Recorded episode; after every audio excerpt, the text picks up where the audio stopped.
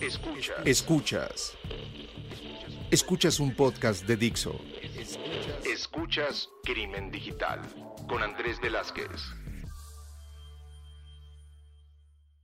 ¿Qué tal amigos? Bienvenidos a esto que es Crimen Digital, su podcast sobre delitos informáticos, ciberseguridad, todo lo que tiene que ver con el cibercrimen. Mi nombre es Andrés Velázquez, me encuentran en Twitter como arroba cibercrimen y recuerden que pueden llegar a seguir nuestras redes sociales de este podcast en arroba crimen digital y en el Facebook de Crimen Digital. Escríbanos para saber qué es lo que les parece este podcast. Eh, ya no se puede vía la página, en la página nada más pusimos ahí eh, el último episodio. Así es que vía las redes sociales díganos que nos están escuchando para que podamos llegar a mandarle saludos o algo por esta vía. Yo estoy muy contento porque tuve la fortuna de reunirme mientras me encontraba en San Francisco en el RSA Conference o el RSA Conference de ciberseguridad con una persona que muchos de ustedes saben que yo admiro y que fue alguien que escribió un libro que habla sobre posiblemente el primer caso donde se hizo una investigación de delitos informáticos por ahí de finales de 1980, prácticamente los 80s, y que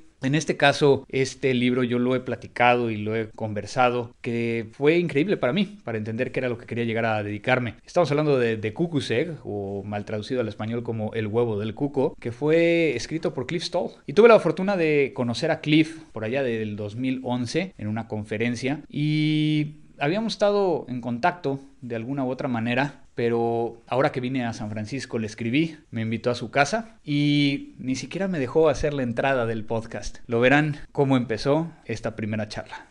Well, I, I won't do the introduction and everything, but Sure. But uh, First, you have to say the date. Exactly. It's 2020 02 24? 25. 25. Okay. So yeah, exactly. Okay. It's Tuesday today, and, And, uh, and welcome to San Francisco. Welcome to the Bay Area. thank you very much, Cliff. Uh, it's always honor to meet you. It's always really good to to, to talk to you, and and and uh, it's been way too long. Yeah. And we were talking about before we started recording about security, and and uh, I don't want to do do something. It's it's just a chatting between friends, Yeah. and we're talking about that we're using. I think we're we don't really understand what security is. Yeah, long ago, as a kid, I knew I was secure. I had a mom, my mother, father. They took care of me. I was secure. Mm-hmm. And I'd come home, and the house was waiting for me. You know, My parents made sure everything was secure. If you asked me, I'd say, "Oh yeah, it's a nice place." Today, I can see that we're no two people have the same definition of security. For one neighbor, security means, "Oh, nobody will break into my house." Mm-hmm. Another person says, Oh no, security means when I walk on the street, nobody will bother me. Third person says, Security means that, oh, any mail or any packages that arrive for me, they'll all get to me quickly. Another person can say that if they have money in the bank, that's That it'll stay in the bank. It's there for me. No, but it's going to be Yeah. secure for their for their retirement or for everything. For retirement, yeah. Um, others others define security as phenomenally different ways. People call me up and say, "I'm sure I've got a virus on my computer because it's not working right." Mm-hmm. And most of the time, it's not a virus. You, you're not understanding how to use it, or you're doing the wrong thing. Common problem in computer security is for non-specialists. There's a small number of things in their computer that they know how to do, and sometimes they get out of that shallow part of the computer into a deeper part, and it doesn't work the way they want it to, and therefore it's a virus. It's a mm-hmm. computer problem. It's a mm-hmm. hacker. Mm-hmm. And a huge problem for security people in computing is to look at this, understand what they're doing wrong, and teach them not elementary, simple computing, but intermediate user interfaces. Oh, no, what, what you're getting here is okay. That's nobody's breaking into your computer, mm-hmm. even though it's slowing down or it won't go to that website that you like. Oh, there's a good reason why it won't go there. Mm-hmm. At the same time, computer security professionals have to. This is getting off the subject. I'm so sorry. I No, that's fine, that's fine. One of the things I think computer security people have to be is curious. we don't have that. There's, I feel, there's no general solution to security just because what you said a minute ago, everyone has a different definition of security. Mm-hmm. Therefore, there's no complete bulletproof shield that works for everyone. The woman who just wants to send email and mm-hmm. know that her husband gets it and nobody else gets it. Mm-hmm. That's a different security problem than the bank that wants to verify that a transfer is going through. Yeah. At the same, so because of this muddy definition, the word secure, security, it's a nice, friendly word, but it's like talking about goodness. We have to all be good. Well, wait a second. Uh, Good for you is different from good for me. Ethics. Ethics. Yeah. Yep. What's ethical? So, I'm. Uh, what I'm getting at now is, what do I expect a computer security professional or worker to do? Mm-hmm. And the first thing I expect, as you mentioned, is ethics. Mm-hmm. They are in a very, very trusted position. They're looking for bad guys. They are the guards who are guarding the guards. Next thing that I expect a computer security person or organization to be is competent in computing. Mm-hmm. Ought to be able to sit down at a system and start poking at it and understand what's happening and understand what's normal and what's weird. Another thing that I expect a computer security professional to do is to be aware and kind to the other people in the department and in the business. They shouldn't come in and say, I'm in charge. None of you can use your computers, or I'm going to install something on each of your computers that'll slow it down, mm-hmm. and you're going to need to memorize 20 character long passwords that change every two days. Right. No, good security, good computer security Mm-hmm. does not get in the way of good guys, of people trying to make the business work. It should ring bells when something wrong is happening, and it should prevent catastrophes. What, and then what I'm leading at, I'm sorry, No, no, interrupting you. No, yet no, no, again. go- I'm go ahead, go ahead. Um, one of the things I think should be re- not a requirement, but something that makes a computer security person attractive is curiosity.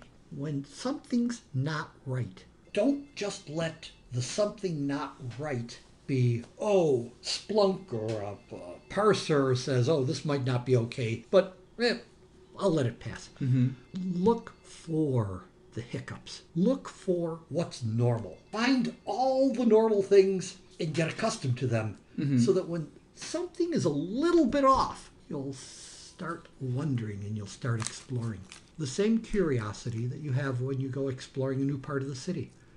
You know what's normal, but you can say, "Oh, this neighborhood feels different." There's a at the the reason why I'm saying this, mm-hmm. I'm leaning on you, is because because so much in computing and computer security depends on very boring things.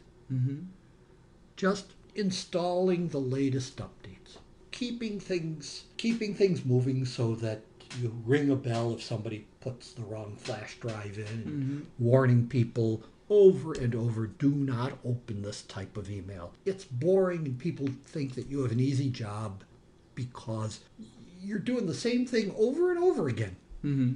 My claim is to make it interesting for the grunt workers, the workers down on the floor who are doing security. They should also be curious enough to look around and see what's happening on the local area network. Right. What what is the connection? What we have a VPN going to another office over there. Mm-hmm. How are we really connecting? How much do I trust that other office? How much do I trust that they're secure as we are?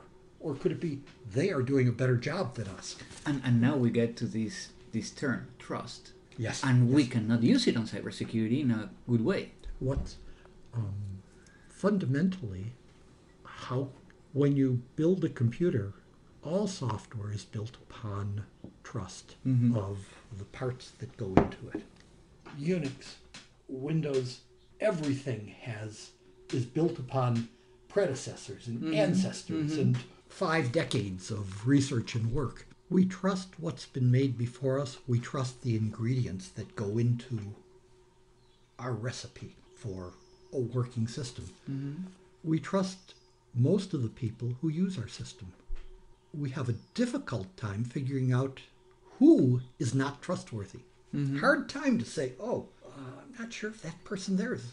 But it's different. In, in my case, that I came from well, I- they come from a, com- uh, uh, a country that we're facing so many security issues on the physical side. And my claim is everyone is. My claim is, oh, you should read. Where, where's the Good Morning newspaper? Oh, oh, oh, oh. I cut this out so I could show it to you. Oh, where's the? Where, I'm sorry. Forget the microphone. Don't thing. worry, I, don't worry. I had this over here. Wanted to. Oh, where's- editorial for Bay Area editorial two days ago saying um, we should, you've probably seen it already, that the, we should get rid of Washington DC as capital and go back to Mexico City as capital. Did you see the article? No. Oh, I've got to find it for you. Oh, it it says completely reasonably. Um, um, my wife would not have thrown it out. Um, it's a it's a wonderful editorial that says, look, the changes in Mexico City are so positive and so good, and the changes here in the state is so crazy and so nutty that we need to change from we need to go back to our original California needs to go back to Mexico and get out of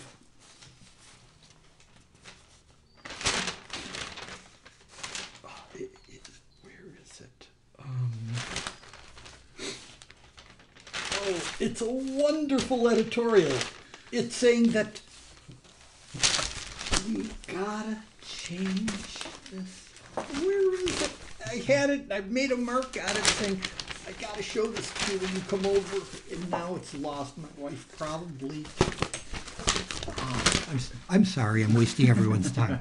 Um, Sunday, Sundays. Is good. Did she take it? She might have taken it. Ah, ha, ha, ha, ha, ha. The newspaper junk pile. so, ah, here it is. I give this to you Thank you very much. So Mexico City as, As the- stays as the capital. capital of of California. Take that back with you. And I when, will. And I when will. people start saying, "Oh, we have big problems," show that to them and say, "The important difference is the progressive attitude, the idea that we're working on these problems instead of closing our eyes, saying, "Oh no, no, no, no, no." I- read that and I said, But, "Yeah." is, but is but is it not a matter also of perception? Everyone thinks it's better somewhere else. Exactly. Uh, I, And, and we, we saw we, we see that every day as a, a as a citizen. We see that as a cybersecurity expert, Yeah. as a business owner. we we somehow believe that oh, so and so has the right idea. No, there's no. Um, in with the internet everywhere, and with nations fighting over the internet, I perceive. I perceive computer security is no is going to be less and less a a little division. You paint security on A support Yeah. division. yeah. Everyone for the past five years, everyone says, "Oh, when in de- in development, we have to push security to the left." Mm-hmm. Now, people just say, you know, we have to design security into our product instead of adding a password at the end. Mm-hmm. Partly from what you said at the beginning of our conversation, I think that that is a dubious statement. That if security is poorly defined, if security means something different to each person, how can I tell a Python programmer or a C programmer, oh, make sure at the very beginning that everything is secure? Oh, what do you mean by secure? Oh, well, have all the highest security techniques put in at the very design document. What's secure to me is not secure to you. Right. And they may be mutually incompatible. The person who says high security means a 20 character long password. Another person, high security means uh, formal logic has been applied to make sure that the program executes uh, in the following way. It's a nice feeling to say design security into everything that is written. Ever since Windows XP, software is fill, filled with holes. Mm-hmm. Software software is buggy and clever people will take advantage of some of these bugs. Having said that, let me tell you some of the thoughts that I have. and as you know, I've done this on my own website. Yeah. Uh, but I'm a believer in honeypots and tripwires, not because they're effective in stopping people, but because they're effective in telling me when I have a problem. Visibility. Visibility of security troubles. Mm-hmm. Visibility of mm-hmm. troubles. That we're not not Yeah. leading into that right now. Yeah. For example, I think, uh, again, a curious computer security practitioner, worker, mm-hmm. should have some files on the server open to everyone. Read, anyone can read it. And they ought to watch to see if anyone reads that file. If it's ever touched, hmm, someone is scanning my system. Mm-hmm. They shouldn't be mm-hmm. we should have tripwires that notify us of troubles.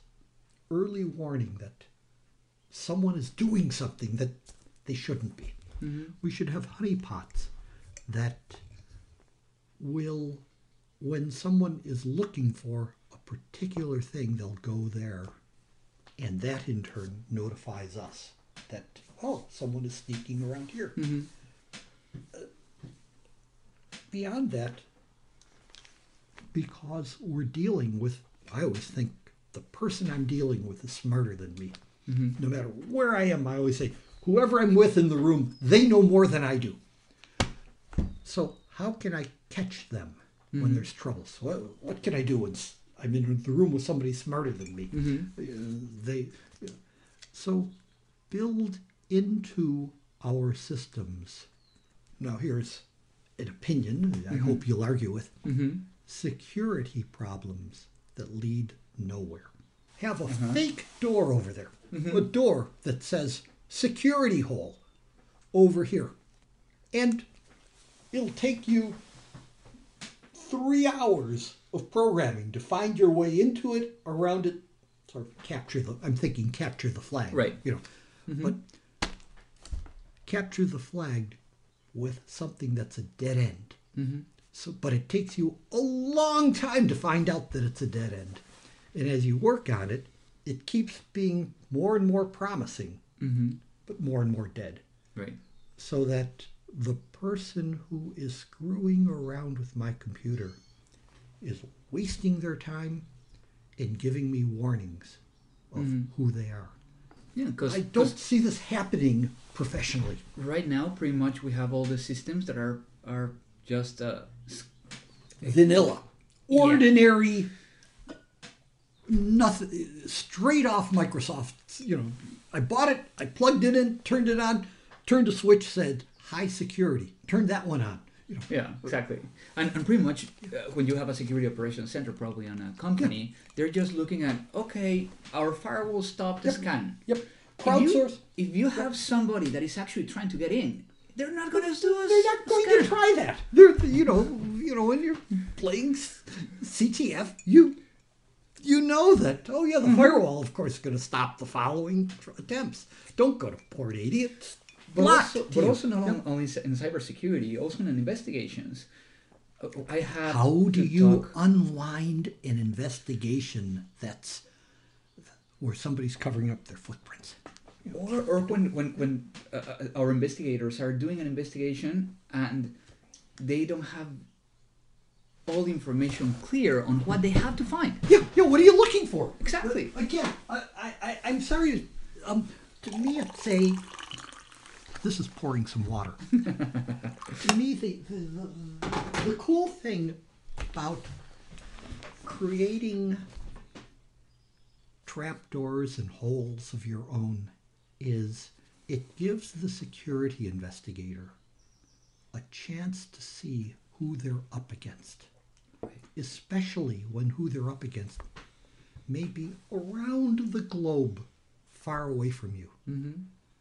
However, if you have a place in a bank where there are 10 files, one of them conversion conversion rate from US dollars to South Korean currency, mm-hmm. conversion to Iranian currency, conversion, and have files that do that are well labeled as to what the currency exchange is, mm-hmm. what the current rate is between different currencies, and you mark these so that nobody should ever look at them.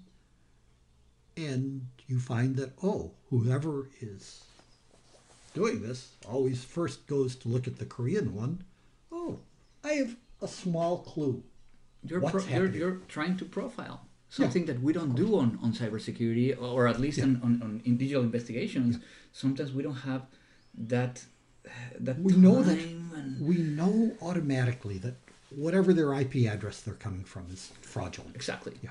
So so there's no way you can do a physical trace back in real time, but an attacker's interests show themselves. Mm-hmm. An attacker's or an int- intruder will show. First question: Are they? Is it somebody who knows my business Mhm. or does not know my business? Motivation, opportunity. Yep. You know, so how can things. how can I determine that? Oh, I make some files which are clearly personal files about the president of the company having an affair with some woman, something or another. The outsider will ignore that. Mm-hmm. The insider will Will, immediately yeah, read that. exactly. You know, you and I. This is an obvious thing to do. And it's obvious because it's part of what you actually did. Yeah, yeah. but I mean, days, you would do that also. Exactly. You know, um, and if we have access to the network and we can prepare it, but most of the times we're they never allow you in. Yeah, it's only after a disaster happens that you walk in. Uh, what I think of uh, cyber investigators are they're like the people who investigate fires afterwards, uh, arson, right. a, a camera beforehand, a video camera recording things, would solve the problem completely. Exactly. Is it an electric fire? Is it a person threw a torch? Is it a cat that brought a match in? But afterwards, all you have are cinders and I, I normally say that we do. We're not incident responders. We're re- incident reactors. that- So we that's a much better way to put it. Yes. because we cannot well prepare. spoken. Yes. Yes. Yes. so yes, so it's, yes. it's, it's, it's, it's easier to, under, to understand it that way. And later on, they ask us to do all the response that they didn't have. So they have no visibility. They have no idea what's going on. But On the other hand, what you're doing is you're describing, you've just outlined in two sentences, you've outlined a division of your company. Mm-hmm. We will prepare you for troubles. Mm-hmm. And we'll prepare you for troubles in two ways. The way we will prepare you for troubles, importantly, is we will put defenses in the places that we think are most likely and the places that we think you need. Mm-hmm. But the other way that we will prepare you for troubles is we will make sure that there are people recording what's happening so that if there's troubles, we can figure out where they came from and why. if there's an To me, that's a- an- an- if there's an homicide, Yes. we need to be sure that there's a camera, that there are witnesses, and, And the body everything. and that the body will be found. exactly. Uh, if if the homicide happens and the body disappears, which is what your investigation really hap you know a lot of the investigations I'm imagining, but mm-hmm. must be we just lost a hundred thousand whatever's. We just lost some packages. Somebody shipped mm-hmm. somebody shipped fruit someplace and it's gone. You know, it's a homicide without a body. Yeah. Money's gone. Mm-hmm. I don't know what happened to it other than it's not in our bank any longer. Um, in a, uh,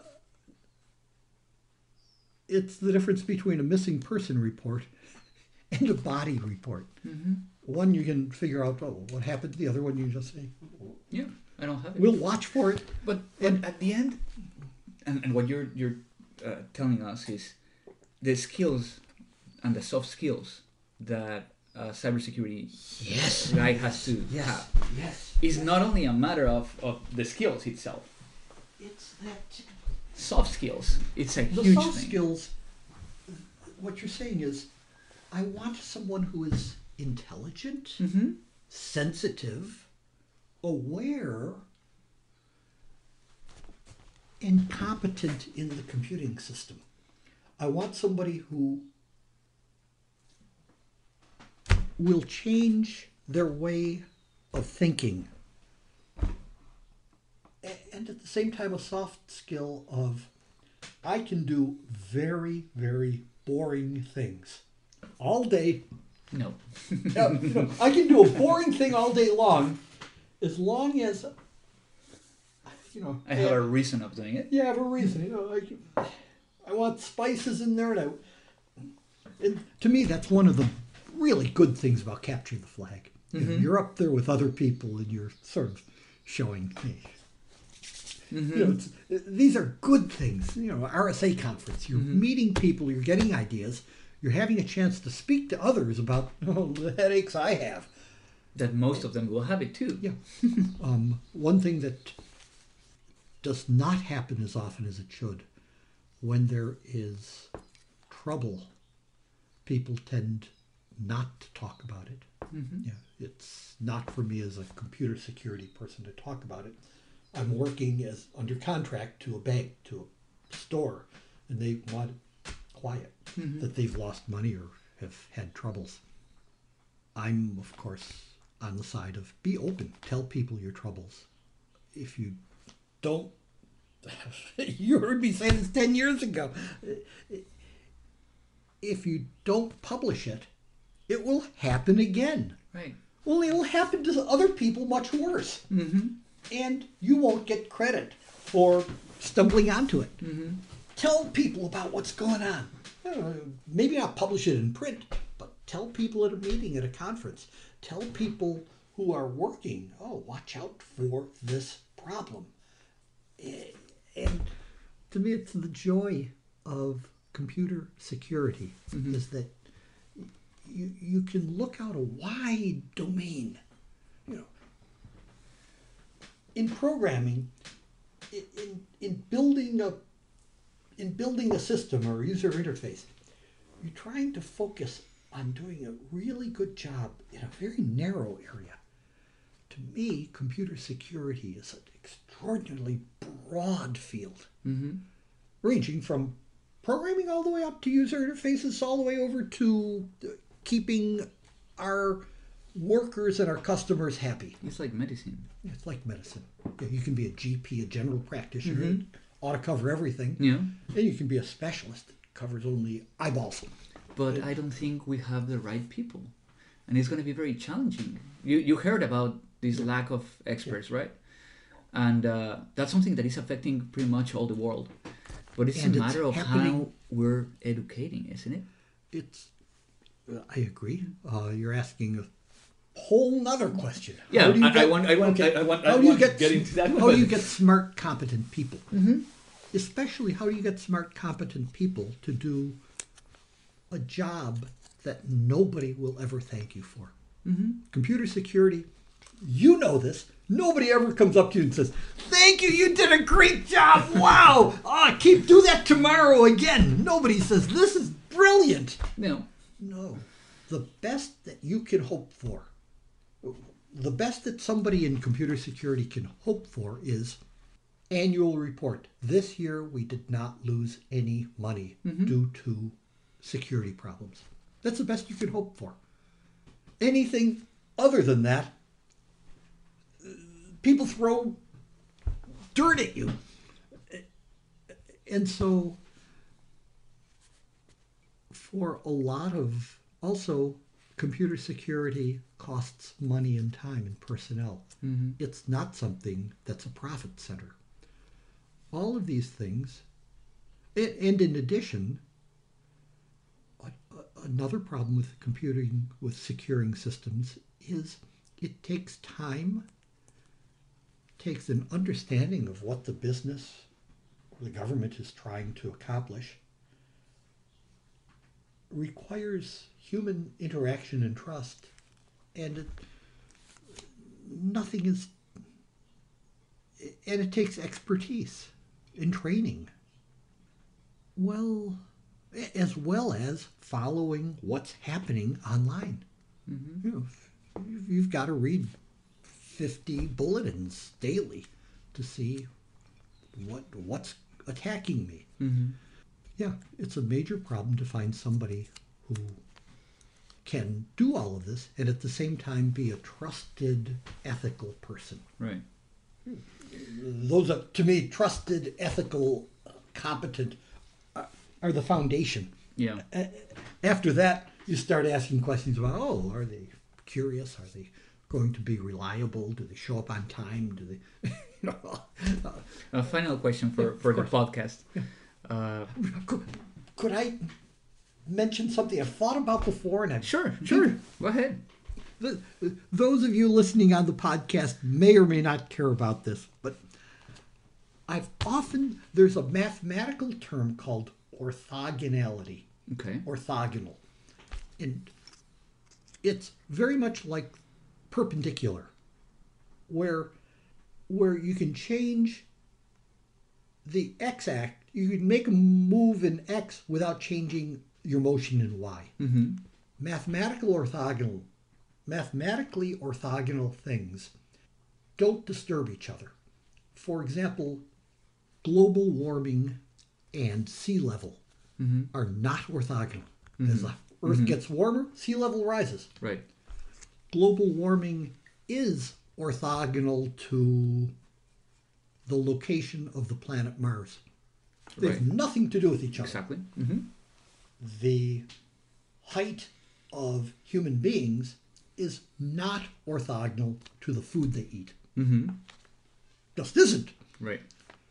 The height of human beings is not orthogonal to their gender. Right. The height of human beings is completely orthogonal to the phase of the moon. When the moon changes its phase, people stay the same height. Right. Got that. What I want to see is orthogonality between system administration and computer security. Mm-hmm. What do I mean? By that, I'm saying we need systems installed where trusted system administrators, the people who you go to when something breaks, who install new software and keep things working, where they are not in charge of and have nothing to do with the security of the system. Mm-hmm. Almost every place I go, the system administrator, or sys, sysadmins, Mm-hmm. are also in charge of the security of the system. They're, they're the people who check it and There's a conflict there. there's a conflict, an immediate and obvious conflict, and it shows up with people like Snowden, Snowden at the NSA, mm-hmm. where oh, your system administration, yeah, so I can copy everything and read everything. Mm-hmm.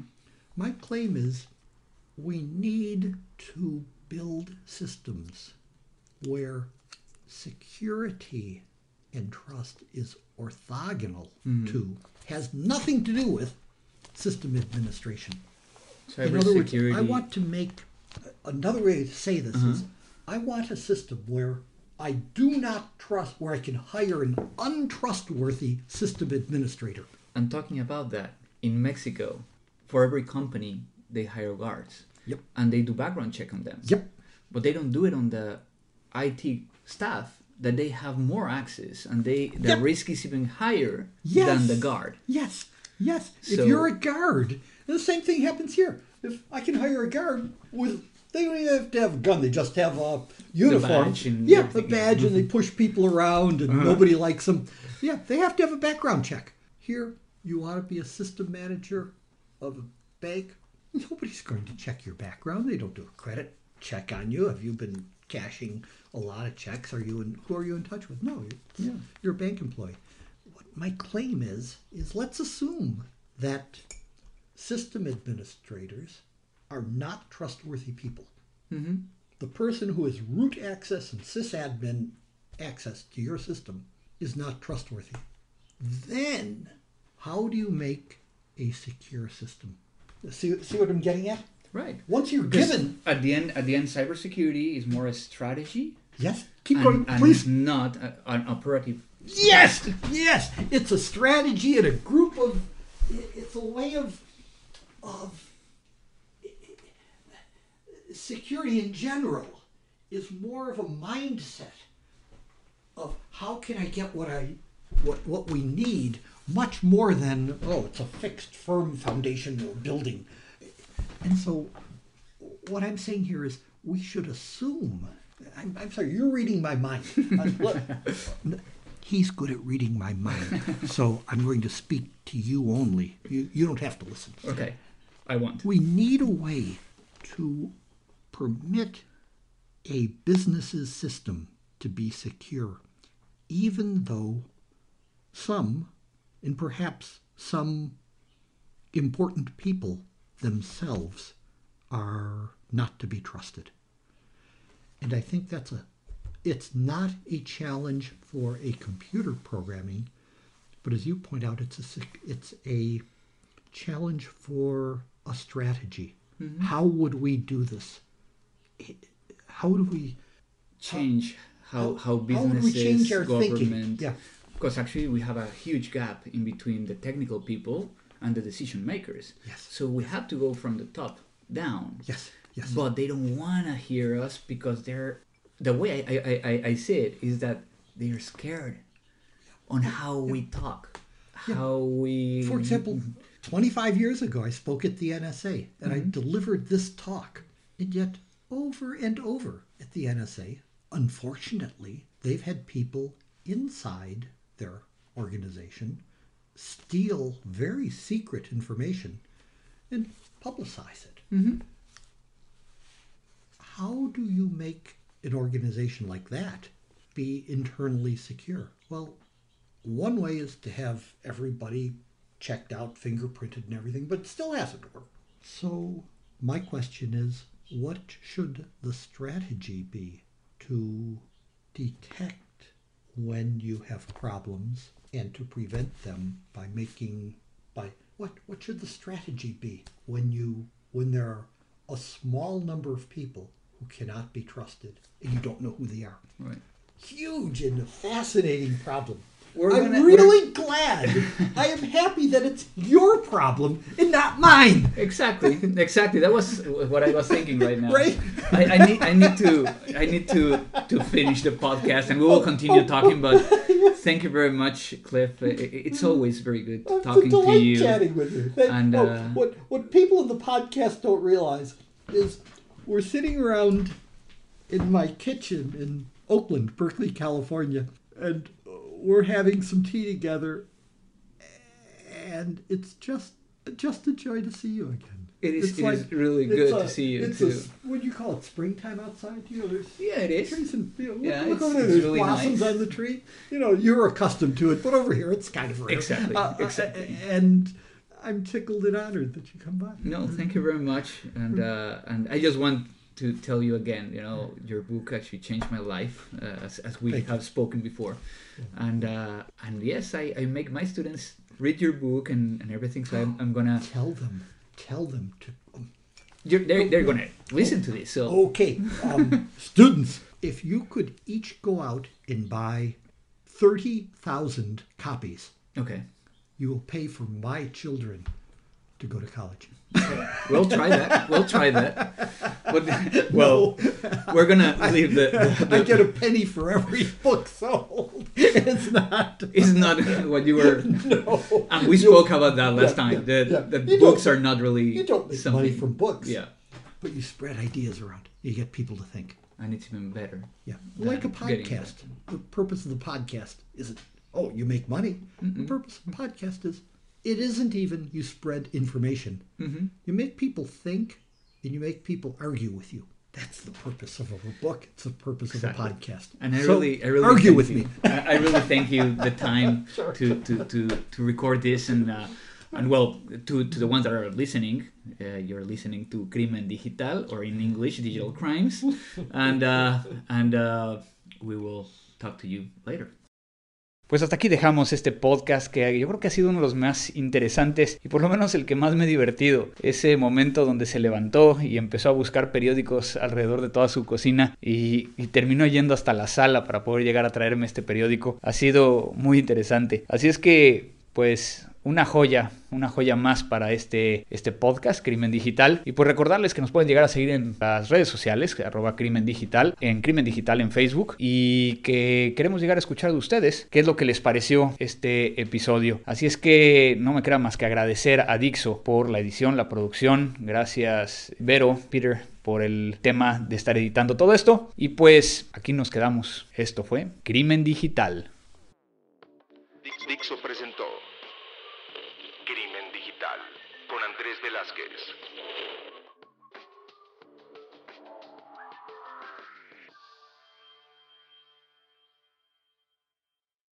Hello, it is Ryan, and I was on a flight the other day playing one of my favorite social spin slot games on chumbacasino.com. I looked over the person sitting next to me, and you know what they were doing? They were also playing Chumba Casino. Coincidence? I think not. Everybody's loving having fun with it. Chumba Casino is home to hundreds of casino style games that you can play for free anytime, anywhere even at 30,000 feet. So sign up now at ChumbaCasino.com to claim your free welcome bonus. That's ChumbaCasino.com and live the Chumba life. No purchase necessary. Group. Void were prohibited by law. See terms and conditions. 18 plus.